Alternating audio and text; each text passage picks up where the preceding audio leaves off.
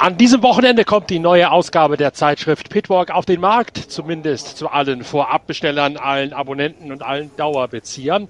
Alle anderen müssen noch eine Woche warten auf Ausgabe Nummer 73 von Deutschlands größter Motorsportzeitschrift. Und um allen die Wartezeit zu verkürzen, schauen wir jetzt gemeinsam voraus auf den großen Preis von Großbritannien. Gleich den nächsten Durchgang in den buchstäblich englischen Wochen der Formel 1 WM in diesen Tagen. Inga Stracke, die Formel 1 Reporterin der Zeitschrift Pitwalk, ist bereits in Silverstone vor Ort und hat sich heute umgehört im Fahrerlager, wird uns also gleich im Gespräch mit mir, Norbert Okenga, auf den neuesten Stand der Dinge bringen und die ultimative Vorschau auf den Grand Prix von Großbritannien liefern. Und Inga, ich hoffe, du weißt, dass ihr an diesem Wochenende ganz besonderen Besuch bekommen werdet. Besonderen Besuch. Du meinst ähm, Hollywood, Brad Pitt? Nein, den meine ich nicht. Ich meine Ach. einen, einen Ehe. Bei Brad Pitt können wir gerne auch noch reden später, aber ich meine einen ehemaligen Rennfahrer, der, den wir beide sehr, sehr gut kennen. Heinz-Harald Frenzen wird nach langer, langer Zeit zum ersten Mal wieder in einem Formel-1-Fahrerlager auftauchen. Auf Drängen seiner Tochter, die nämlich unbedingt mal ein Formel-1-Rennen live sehen wollte. Die war damals noch zu jung, als Frenzen selbst gefahren ist und hat den Herrn Papa jetzt so lange belatschert, dass der sie mit nach Silverstone nimmt an diesem Wochenende. Und ich bin mal gespannt, cool. ob du Frenzen wiedererkennen wirst. Ich hätte ihn nicht wiedererkannt auf dem, was ich von ihm gesehen habe. Also ich habe ihn vor einer Weile in Abu Dhabi gesehen. Ich dachte auch mit der Tochter, aber vielleicht auch nicht. Ähm, hat er zwei Töchter? Ich weiß ja, es nicht. Bin, ja, dann vielleicht mit der anderen Tochter. Jedenfalls ähm, habe ich mich sehr gut mit ihm unterhalten. Ich habe ihn erkannt und er sah sehr fit aus, fand ich. Okay, ich habe ihn jetzt mit einem Rauschebart gesehen, mit grau melierten äh, Rändern dran. Also ich hätte ihn so nicht wiedererkannt, wenn er mir auf der Straße entgegengekommen wäre. Na dann werde ich mal nach einem Weihnachtsmann aushalten, der, genau. nach, der nach Heinz-Harald Frenzen ausschaut. Exakt, der Vergleich Weihnachtsmann hat meine Frau und Mitherausgeberin der Zeitschrift Pitwalk auch gerade getätigt, als wir Heinz-Harald in einem Bild gesehen haben. Aber du hast recht, der ist natürlich nicht der einzige Promi, sondern derjenige, der alles überstrahlt und der auch schon zum Gegenstand von Witzchen geworden ist heute, ist Hollywood-Schauspieler Brad Pitt. Ja, absolut. Und äh, wir werden heute, äh, wir werden an diesem Wochenende, nicht heute, wir werden an diesem Wochenende ein elftes Team auf dem Grid sehen in der Formel 1. Team Nummer 11, das Team Apex, APX, also Apex das englische Wort für Scheitelpunkt. Na? Jawohl, genau, sehr gut, Norbert, sehr gut. Ähm, und die sind tatsächlich, die drehen den Film über ein elftes Team in der Formel 1. Es gibt auch schon erste Bilder, die veröffentlicht wurden. Und ähm, Brad Pitt hat tatsächlich über Monate Fahrradtraining gemacht und ähm, geübt und äh, er soll wohl teilweise auch selber fahren. Das Film selbst wird von Joseph Kosinski, das ist der Regisseur von Top Gun Maverick und ähm, auch von wird er gedreht. Er ist Regisseur und Jerry Bruckheimer, der ähm, Produzent von Top Gun und Fluch der Karibik, ist Produzent. Also da ist ähm, wirklich richtig was geboten und ähm, anscheinend soll ähm, Brad Pitt, der ähm, den Rennfahrer Sunny Hayes spielt, ähm, tatsächlich auch hier erste Runden in Silverstone drehen. So unbestätigte Gerüchte. Sunny Hayes ist Stichwort. Da hat sich nämlich Esteban Ocon, war es glaube ich, heute darüber lustig gemacht in der Pressekonferenz, der gesagt hat, auf Sonny Hayes müsse man ganz besonders achten an diesem Wochenende. Von dem erwarte er sich sehr viel. da siehst du mal, da siehst du mal, die sehen den jetzt schon als Konkurrenz an. Nein, es ist tatsächlich so, dass ähm, also die ähm, die haben tatsächlich ein echtes Rennauto umgebaut. Da sind ähm, zig Kameras drin. Das Ganze ist, ähm, ohne jetzt Werbung zu machen, aber von Apple Plus. Das wird äh, die, die, die Produktionsfirma und die haben irgendwie ganz besondere Kameras da in dieses Auto eingebaut. Ich bin echt gespannt, wie das wird und ich bin auch gespannt, ob ich dann endlich mal auch ein Interview mit Brad Pitt machen kann. Bin mal gespannt, was du dabei rausfindest, denn bis jetzt ist von der reinen Handlung noch relativ wenig bekannt von diesem Spielfilm. Ich bin jetzt beileibe kein Cineast, eher Musikfan als, Kinogänger. Ich weiß nur, dass Lewis Hamilton da so ein bisschen als Berater seine Fingerchen mit im Spiel hat, aber tatsächlich wie die Handlung aussehen wird, äh, das weiß man noch nicht. Man kann es zwar ahnen, wie solche Rennfahrerfilme aussehen, aber viel bekannt ist noch nicht, oder weißt du da mehr? Ja, aber ich darf nicht sagen. Ach. Das ist total spannend, ja, ja. Wir hatten in äh, Österreich, beim Österreich Prix, ein ähm, Briefing, weil ich ja eben auch Broadcaster bin und ähm, wieder so ein bisschen mit involviert werden sollen in diesem Film als quasi ähm, wahrscheinlich als unbezahlte Live-Komparsen, keine ja, Ahnung. Ja. Und dann hat man uns schon einiges erzählt, aber eben unter dem Siegel der Verschwiegenheit. Also es war ganz klar bei diesem Briefing gesagt worden, das, was wir euch jetzt hier sagen, das ähm, ist erstmal noch off the record. Deswegen kann ich dir nicht viel sagen, aber ich kann dir sagen, ich bin gespannt. Und du hast Lewis Hamilton erwähnt, das kann ich sagen. Der ist mehr als nur mit Finger im Spiel haben. Also der ist wirklich da sehr involviert, um sicherzustellen, dass das kein zweiter Driven wird. Und wenn ich sage Driven, dann ähm, weißt du, ich spreche von der, naja, bei uns in, in, in Expertenkreisen ähm, wird das Ganze ja als ähm, Rennfahrerkomödie benannt, oder? Das war, ähm, wenn du den anguckst, das kann nicht ernst gemeint sein, aber im Prinzip, ähm, ja, äh, sorgt Louis dafür, dass das eben ein wirklich authentischer und wirklich richtiger Film ist, bis hin zu Szenen aus dem Rennen und allem. Aber mehr darf ich dir nicht verraten. Rennfahrerkomödie sagst du zu Driven. Wie gesagt, ich bin jetzt kein Cineast, aber ich meine, es gibt doch auch die filmische Kunstform einer Farce. Ich meine, genau das ist es doch gewesen, Driven. Eine Farce. Würde ich so sagen. Ich meine, es gibt dann auch noch, also was ich gut fand, war Days of Thunder. Da war eben auch äh, Kosinski und Bruckheimer wohl mit involviert. Ein NASCAR-Film, da sind sie auch direkt echt mitgefahren. Den fand ich echt ganz gut. Ähm, mit Tom Cruise damals seinerzeit. Richtig, ja, richtig. Genau. Ähm, und ähm, es gibt da noch den, das war eine echte Komödie. Wie hieß der? Talladega Heights. Hat er nicht sogar, ähm, ach, wie heißt er denn? Ja, ich weiß, ich weiß, wen du meinst. Baron Cohen. Ja, ich weiß, ähm, ich weiß, wen du meinst, ja. aber ich, ich habe den Film nicht gesehen. Ich, ich kenne ihn tatsächlich nicht. Der war eine Verarsche, aber der war wirklich auch als, ich meine, bei dem, der ist ja Comedian, also der war als ja, Verarsche gemeint, dieser Film. Ne? Und ähm, ja, aber ich meine, soll ich dir mal was sagen? Donnerstag, ja, Donnerstag. Sonnenschein über Silverstone. Und hier, ich guck gerade, ich stehe gerade direkt über der Boxengasse. Ich weiß gar nicht, über welcher Box ich hier stehe, das ist so hoch. Ähm, die Haupttribüne, die sind alle entlang der Stadtzielgeraden voll. Picke, packe, voll. Die Boxengasse, picke, packe, voll. Die Fans sind jetzt schon hier. Ich weiß nicht, vielleicht campieren die auch äh, auf den Tribünen. Die schreien, die machen Stimmung, die sind begeistert. Hammer, Wahnsinnsatmosphäre hier. Erinnert mich fast an die Holländer am Red Bull Ring. Ja, ich habe es gerade in einem Blog schon verarbeitet auf der Internetseite pitwalk.de. 480.000 Zuschauer werden erwartet, natürlich übers Wochenende hinweg, über die Veranstaltungstage. Das ist ein neuer Rekord. Das ist 20 Prozent mehr als im vergangenen Jahr in Silverstone und da war es schon rappelvoll.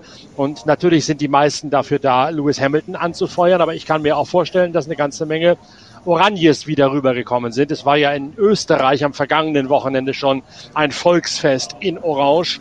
Und das dürfte sich ja an diesem Wochenende bei der Dominanz der Erdrückenden von Max Verstappen wahrscheinlich auch wiederholen. Das war, also ganz ehrlich, am Red Bull Ring, das war der Wahnsinn. Da ist, da ist dieser orangene Nebel von oben vom Schönberg äh, den Hügel hinuntergekommen bis zur Stadt Zielgeraden runtergewabert und du hast nur noch orangene Shirts und Kappen gesehen. Das war unglaublich, was für eine Stimmung. Und ähm, da ist ähm, ähm, Hammerbach heißt das Ganze, glaube ich, also ein Stückchen vom Ring weg, aber Lauf, Laufentfernung vom Ring weg, war ein ähm, ein riesiger Campingplatz. Wirklich, ich muss mal gucken, der war irgendwie 4000 500 äh, Quadratmeter groß oder was, auf jeden Fall ein riesen Campingplatz. Und auf diesem Campingplatz haben äh, die, äh, die haben die Nacht zum Tag gemacht und durchgefeiert und eine Wahnsinnsstimmung gehabt. Und die haben dann Bürgermeister gekürt, einen niederländischen. Ähm, wirklich. Die, die, haben einen, jetzt ich gucke gerade, wo das war. Vier, so war das. Vier Hammergraben vier Graben, Hammergraben hieß das Ding. Es war nur orange, alles. Dazu weiß-blau-rote Flaggen und gelbe Nummernschilder, logisch. Logisch. Und ähm, 4500 Versteppenlandsleute allein auf diesem Platz. Der Bürgermeister hieß Galles und der hat mit seinen Kumpels in dem größten äh, äh Vehikel ähm, äh, kampiert, nämlich ein ausrangierter Reisebus oder Schulbus. Da haben die neun Betten reingepackt, da haben die gewohnt. Ähm, DJs aus Amsterdam, Planschbecken gegen die Hitze und natürlich tausende Liter Bier. Logisch, ganz klar. Ganz klar. Das Ganze erinnert so ein bisschen an, an diese ehemaligen Backyard-Partys von Van Halen in der Zug in der Anfangszeit dieser Rockband da in den späten 70er Jahren in der Region Pasadena, Kalifornien. Da geht's also völlig enthemmt zur Sache, aber auf eine typisch holländische, meistens sehr, sehr angenehme Art, solche Feiern zu zelebrieren. Das können die Niederländer ja ausgezeichnet, besser als die Deutschen es eigentlich können. Ja, du wurdest also beim Vorbeigehen, wurdest du quasi an jedem Zelt auf ein Bier eingeladen. Wenn du da mitgemacht hast, bist du nicht weit gekommen, das sage ich dir. Aber hör mal, ich stehe gerade eben, wie gesagt, hier über Stadtziel und ich gucke runter und ich sehe wieder Orange. Aber diesmal ist es Papaya-Orange. McLaren hat viele Fans hier und ähm, die haben ja, die, die McLaren ist ja sehr witzig eigentlich. Die nutzen das ja, sowohl Lando Norris als auch das Team. Ähm, die haben und auch der Piastri, aber Piastri ist noch, der ist neu, der ist ein bisschen zurückhaltend, aber mhm. Lando hat schon immer gewitzelt und hat gesagt, ich finde das total cool, dass hier so viele Fans von uns sind, im Anspielung auf das ähm, ja, Orange, so. ne, das ja das Papaya-Orange des Teams ist. Und die nutzen das und machen sogar Fotos vor diesen vollbesetzten orangenen äh, Tribünen. Aber hier sind es tatsächlich McLaren-Fans. Briten, die Briten sind ja sensationelle Rennfans. Die sind ja für jedes Team, für jeden Fahrer, die sind natürlich für Lewis, aber haben ja auch ihre anderen Briten. Aber in erster Linie sind in Silverstone traditionell die Fans Formel 1 Fans. Stichwort McLaren, da ist Mick Schumacher gerade Tests gefahren. Relativ überraschend, oder? Ja, ähm, immer mal wieder Überraschungen gut. Ich bin gespannt. Ähm, ist ja auch ähm, ein Mercedes angetriebenes Team. Und äh, da macht das ja auch Sinn. Toto Wolf hat ja immer wieder gesagt, jedes Team, das den Mick nicht nimmt, ist dumm. Wobei er selber ihn auch nicht nimmt. Also dumm hat er nicht gesagt. Entschuldige, das ist jetzt von mir so ein bisschen flapsig dahingesagt. Aber ich bin gespannt, was sich da tut ähm, in, in, in, in diese Richtung. Es gibt übrigens einen Zeitplan, habe ich gerade erfahren, zu Brad Pitt. Ähm, und zwar ist es tatsächlich so, dass äh, er am Samstag früh um 8 Uhr, sind am Morgen auch schon Dreharbeiten? Also, Dreharbeiten um halb zehn morgen früh am Freitag, Dreharbeiten um 8 Uhr in der Früh am Samstag und dann zwischendurch immer mal wieder über den Tag verteilt am Samstag und ähm, Dreharbeiten auch am Sonntag. Nur noch mal ganz kurz zu dem Brad Pitt eben. Sorry für den Exkurs weg von Mick Schumacher, aber äh, die Info habe ich gerade eben mal noch bekommen. Ja, dann kann man nur sagen, hoch lebe der Silverstone Bypass, wenn man denn so früh da sein muss. Denn du erinnerst dich auch noch an die alten Zeiten, die wir zusammen erlebt haben, als es diese zweispurige oder zwei plus zweispurige Strecke noch nicht gegeben hat. Die, was, was ist es, die A40, A45? Die 43. A43, genau, richtig. Da hat man dann früh morgens schon mal gerne stundenlang im Stau gestanden. David Coulthard musste da schon mal mit einem äh, Motorrad rausgeholt werden, weil der sonst das damals noch akute morgendliche Warm-up verpasst hätte. Und wer dann nicht tatsächlich den Hintereingang kannte, den mir ein englischer Kollege und Freund verraten hat über den Golfplatz, über Toaster und über den Golfplatz von Stowe reinfahrend, dem hat das schon mal gerne den letzten Nerv geraubt. Das ist ja angeblich jetzt ein Fall der Vergangenheit, aber bei der Massenandrang, den wir jetzt haben, kann ich mir vorstellen, dass die Kreisverkehre da auch schon wieder überfordert sein werden, wenn man da nicht wirklich früh aufsteht. Ich hoffe, dass ich nicht überfordert bin, aber ich habe das große Glück über Freunde von einem Freund von Freunden von mir in einem, einem sehr schicken ähm, Dachgeschosszimmer in einem Farmhaus im Nebenort von Silverstone untergekommen zu sein. Also bei Normalverkehr zehn Minuten Fahrt.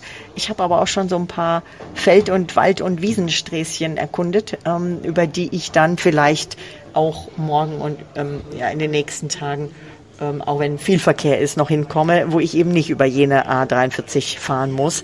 Und es gibt auch für uns ähm, andere Streckeneinfahrten, wo man reinkommt, eben über die Felder sozusagen. Also ich bin gespannt, wie es wird, aber ich werde früh, früh losfahren, das kann ich sagen. Mick, Schum Mick Schumacher noch mal ganz kurz, da habe ich ein schönes Zitat übrigens. I wouldn't say no to another test with McLaren. Also ich würde nicht Nein sagen zu einem weiteren Test mit McLaren, sagt Mick Schumacher. Und ähm, das ähm, ist, äh, das lässt alles offen, oder? Klar, aber was soll er sonst noch sagen, wenn er die Chance nochmal bekäme?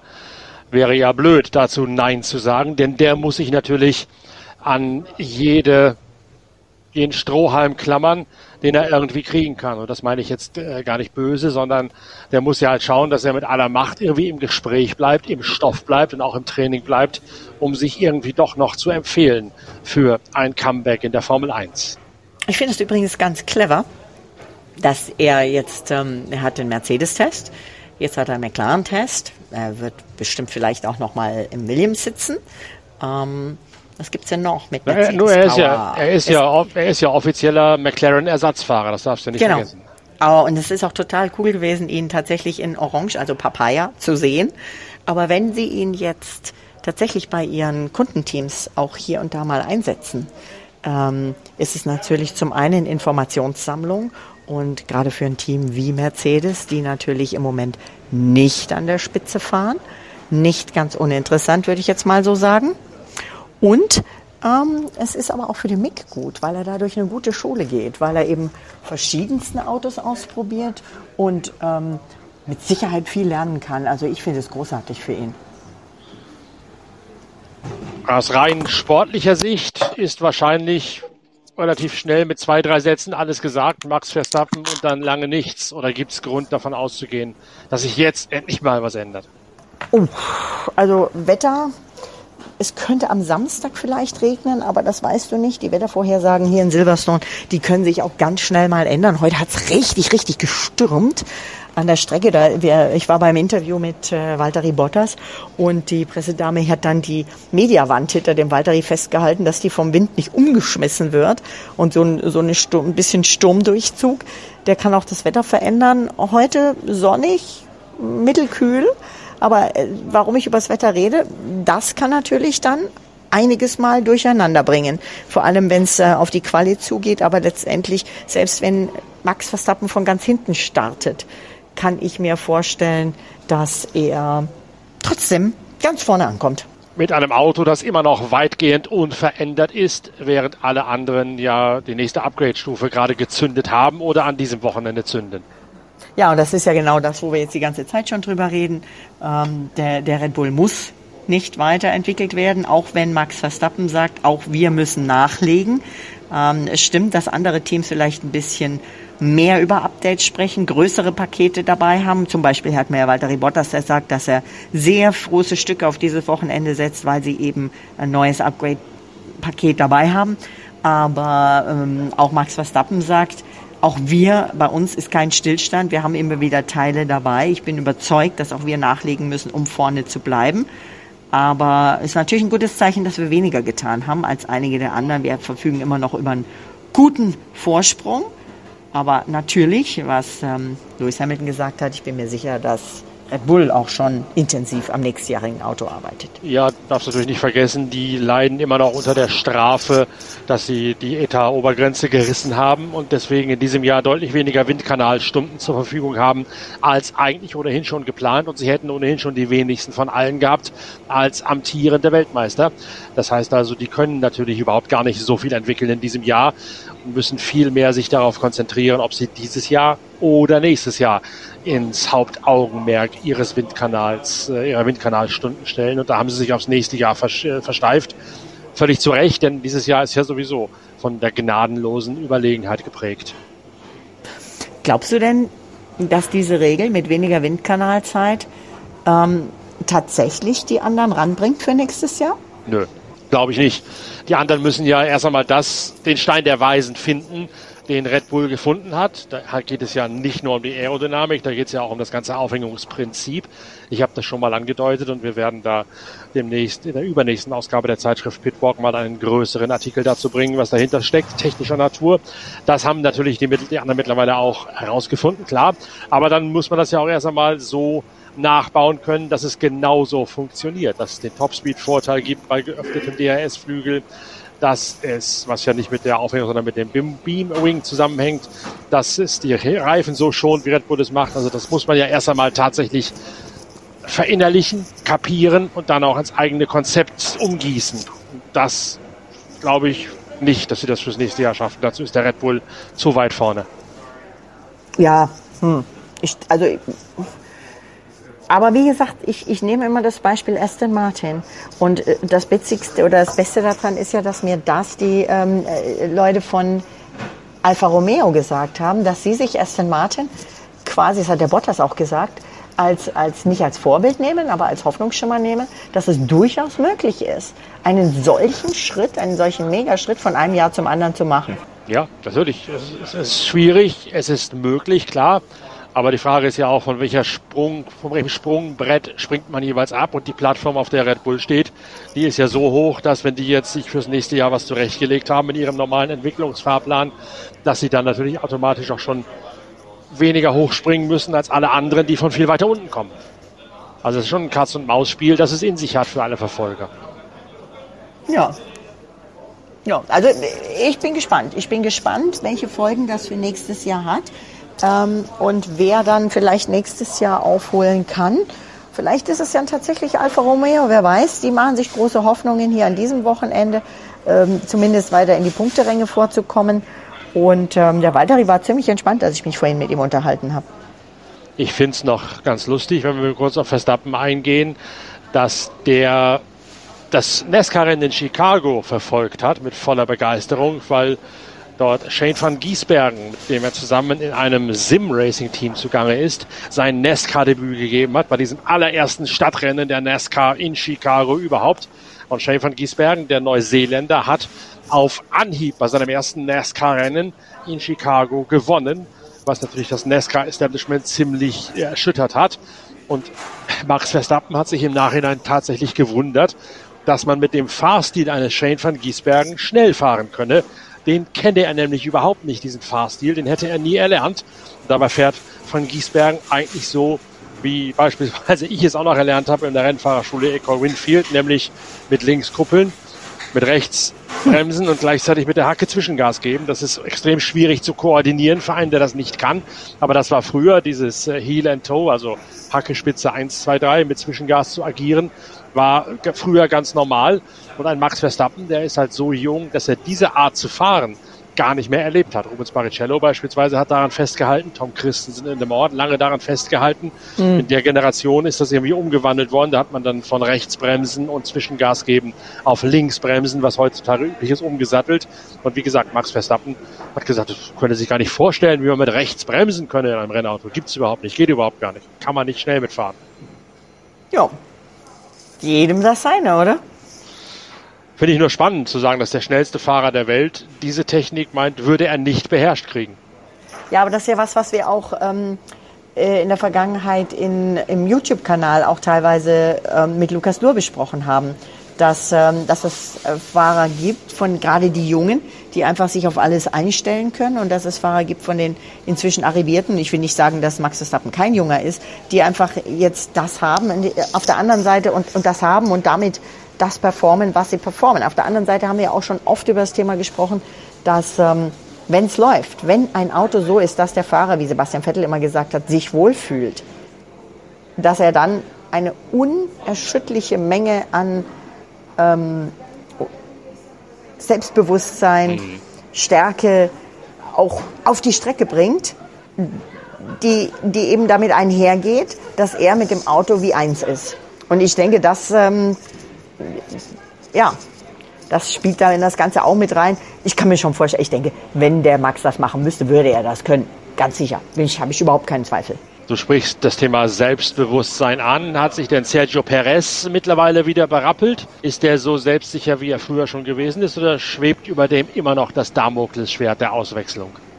Ähm, e, erstmal war der am vergangenen Wochenende aufgrund einer Lebensmittelvergiftung, ja, ja. war er ja wirklich schwach ähm, und hat gesagt, er, er war einfach äh, mit dem Adrenalin im Körper vergisst man alles. Er war gar nicht schlecht im Rennen, ja. Ähm, Podium gefahren und Dr. Marco sagt, äh, ich glaube, jetzt ist er wieder von Selbstvertrauen gestärkt ähm, und wir gehen mit Zuversicht auf die nächsten Rennen. Also äh, Perez selbst äh, würde, glaube ich, zum Thema Selbstbewusstsein nicht so viel sagen, aber Dr. Marco sagt. Und der kann es ja einschätzen, denn der ist ja auch derjenige, der das Damoklesschwert über Sergio Perez aufgehängt hat, um im Bild zu bleiben. Ja, wenn du das so sagen willst, ja, natürlich. Ähm, aber das, das kennt man vom Doktor, das kennt man aus der Vergangenheit von Red Bull. Ähm, da wird schon auch mal, ähm, da wird schon auch Druck gemacht, muss ja auch Druck gemacht werden. Ähm, ist ja kein Ponyhof, die Formel 1, oder? Nee, sicher nicht. Was, passi was passiert hinter den, den Bullen? Wer sind die stärksten Verfolger aus der Pony-Fraktion? Ich höre von Charles Leclerc beispielsweise, dass er meint, das Upgrade von Ferrari sei für Silverstone nicht so geeignet wie zuletzt für Spielberg, während Mercedes kommuniziert hat, sie sehen sich relativ näher dran an Red Bull im Vergleich zu Spielberg. Also Silverstone komme Mercedes eher entgegen, Ferrari dagegen nicht so sehr. Das ist eben genau das, was wir ja schon seit, wir beide schon seit Saisonbeginn sagen. Es gibt Strecken, die einfach dem einen Team und besser passen und Strecken, die es dem anderen Team besser passen. Dem Red Bull scheint jede Strecke zu passen. Der scheint unverwüstlich und unerschütterlich zu sein in seiner Dominanz. Aber dahinter werden wir, denke ich, immer wieder im Wechsel sehen. Mercedes, Ferrari, Aston Martin. Aston Martin rechnet sich viel aus. Und wenn ich jetzt auf die Uhr gucke, dann muss ich dir sagen, ich bin schon zu spät drin, ich dran.